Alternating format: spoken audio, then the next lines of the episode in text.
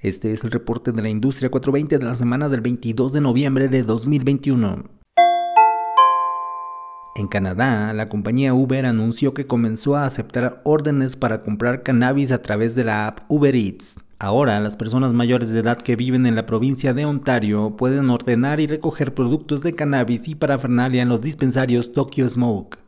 La cadena Tokyo Smoke es propiedad de Canopy Road y cuenta con más de 50 tiendas en Canadá. Este es el primer acercamiento que Uber tiene con la industria del cannabis y la compañía podría entrar al área de entregas a domicilio de este tipo de productos una vez que la regulación lo permita.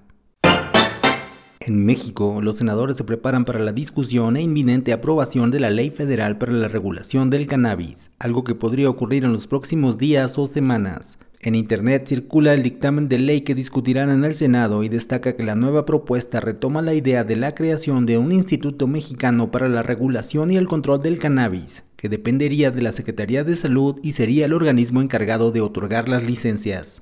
La propuesta de ley, que todavía puede modificarse, permitiría el cultivo de hasta 8 plantas de cannabis por vivienda, así como la creación de asociaciones para el cultivo de hasta 20 personas. Los senadores pretenden que la ley sea aprobada antes de que termine el periodo de sesiones que concluye el 15 de diciembre, pero todavía faltaría su aprobación en la Cámara de Diputados y que sea promulgada por el presidente López Obrador, quien no está muy de acuerdo con la legalización del cannabis.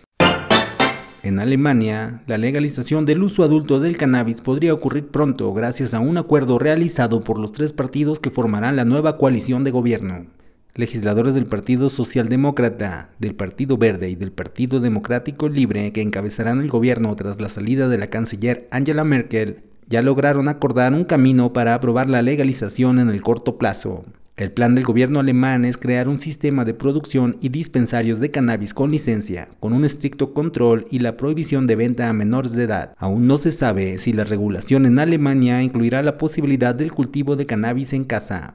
Estimaciones recientes indican que el mercado de uso adulto en el país europeo podría generar ingresos por 4.700 millones de euros al año y generaría cerca de 27.000 nuevos empleos.